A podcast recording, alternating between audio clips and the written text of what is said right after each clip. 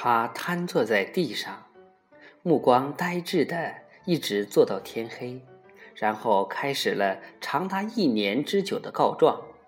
他告到乡里，又告到区里，再告到县里，然后又回过头来告到乡里、区里、县里。眼见着头发一根一根的白了，眼见着背一点一点的驼了，跟他讲理，他又听不进去，只顾说他的理，拍桌子吓唬他，他干脆赖到你脚下。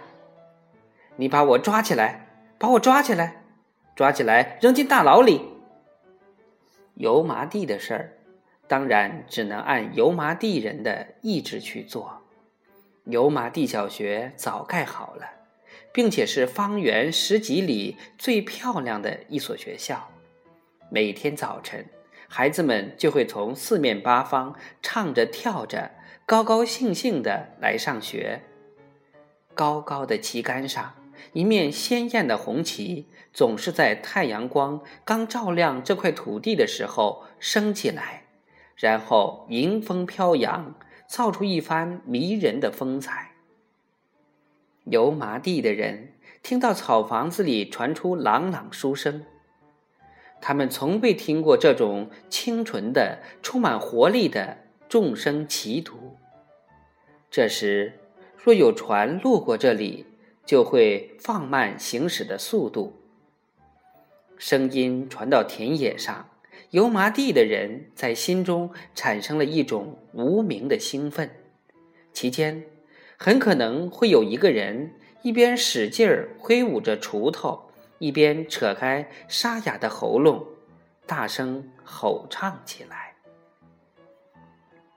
秦大奶奶在告状之余也会来到校门口，她对正在上学的孩子们反复的絮叨：“这块地。”是我的，孩子们只是朝他笑笑，其中一些似乎觉得他很怪，有点害怕，见了他那副怨恨的目光，就赶紧走进校园里。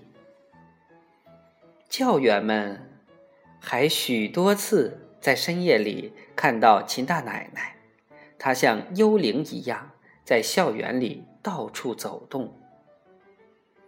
各级政府时常被他打扰，实在太烦，可又拿他没有办法，只好在他做出让步和做出种种保证之后，也做了一定的让步，在油麻地小学的一角给他盖了一间小小的草房，并允许他保留一片小小的土地。小朋友。草房子第四章爱地一就播讲完了，明天我们播讲二。